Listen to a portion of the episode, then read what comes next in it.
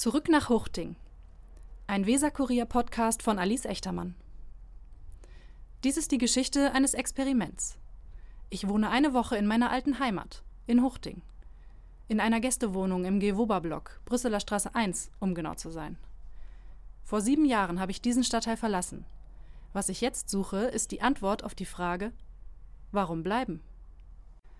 Teil 5 Freitag als ich im Auto sitze und die Huchtinger Auffahrt der B75 im Rückspiegel immer kleiner wird, atme ich erst einmal durch. Diese Woche in Huchting hat mich wieder daran erinnert, warum ich gegangen bin. Es war schon immer so, dass sich in diesem Stadtteil jeder kannte. Man bewegte sich im Kreis, traf immer dieselben Menschen. Vielen gibt das ein Gefühl der Geborgenheit.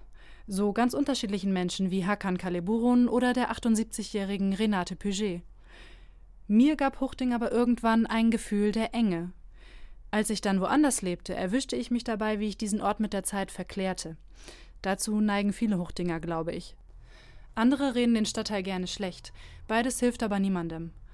Die Woche in meiner alten Heimat hat mir wieder die Augen dafür geöffnet, wie Hochding wirklich ist. Nirgends wird das deutlicher als an der Robinsbalje. An diesem Morgen war ich noch einmal dort. Nicht im Problemwendehammer dieses Mal, sondern an der Schule, am Anfang der Straße. Meine alte Grundschule, zurück zu den Wurzeln. Hier sieht man, wie Licht und Schatten in Huchting nebeneinander existieren können. Bei der Oberschule Hermannsburg erkannte ich am Montag nichts wieder, weil der Verfall das Schulgebäude dahingerafft hatte. Die Schule an der Robinsbalje erkenne ich kaum, weil sie so viel schöner geworden ist. Die Fassade ist bunt, auf dem Schulhof stehen Spielgeräte und ein neues Gebäude mit großen Glasfenstern beherbergt die Mensa und das Quartiersbildungszentrum. Die Schulleiterin gibt mir eine Führung durch die Räume. Gebke Bode-Kirchhoff war früher die Klassenlehrerin meines Bruders. Sie unterrichtet seit 30 Jahren in Huchting und ihre Hingabe für diese Schule ist wirklich in jedem Satz spürbar. Ich war aber auch schon in Kirchhuchting, ich war schon in der Deltastraße, ich war schon in Grolland. Aber mein Herz hing immer an der Robinsbalje. Und ich bin auch nur Schulleiterin äh, geworden, weil ich in dieser Schule Schulleitung werden wollte weil ich hier äh, eigentlich die Hälfte meines Lebens verbracht habe. Hier hängt mein Herz dran, hier bin ich so mit verbunden und verwurzelt, hier kenne ich äh, die ganze Entwicklung. Die Wände der Klassenzimmer mit den winzigen Stühlen sind gepflastert mit Plakaten und Bildern der Kinder. Es ist ein fröhlicher Ort. Auf meine Frage, was das Besondere an der Grundschule sei, sagt Bode Kirchhoff, die Robinsbalje ist bunt. Unsere Kinder kommen ja aus sehr viel, aus vielen und sehr unterschiedlichen Kulturen und ähm, es gibt, glaube ich, schon auch unterschiedliche Vorstellungen, wie man miteinander umgeht, wie Konsequenzen und Regeln aussehen, wo Hemmschwellen sind oder auch nicht. Und äh, da haben wir schon viel zu tun, um die Regeln einer deutschen Schule, wenn ich das jetzt mal so sagen darf, äh, auch umzusetzen. Und das äh, fordert einen schon sehr.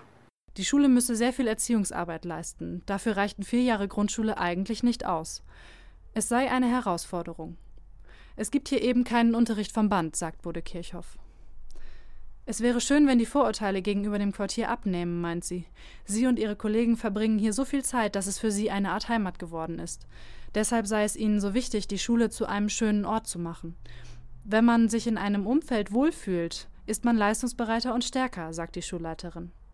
Und ich denke, das gilt wohl für ganz Huchting. Aus diesem Grund ärgern sich die Menschen über Verfall und Müll. Es ist ihr Zuhause, nicht einfach nur der Ort, wo sie wohnen. Es ist ihnen nicht egal.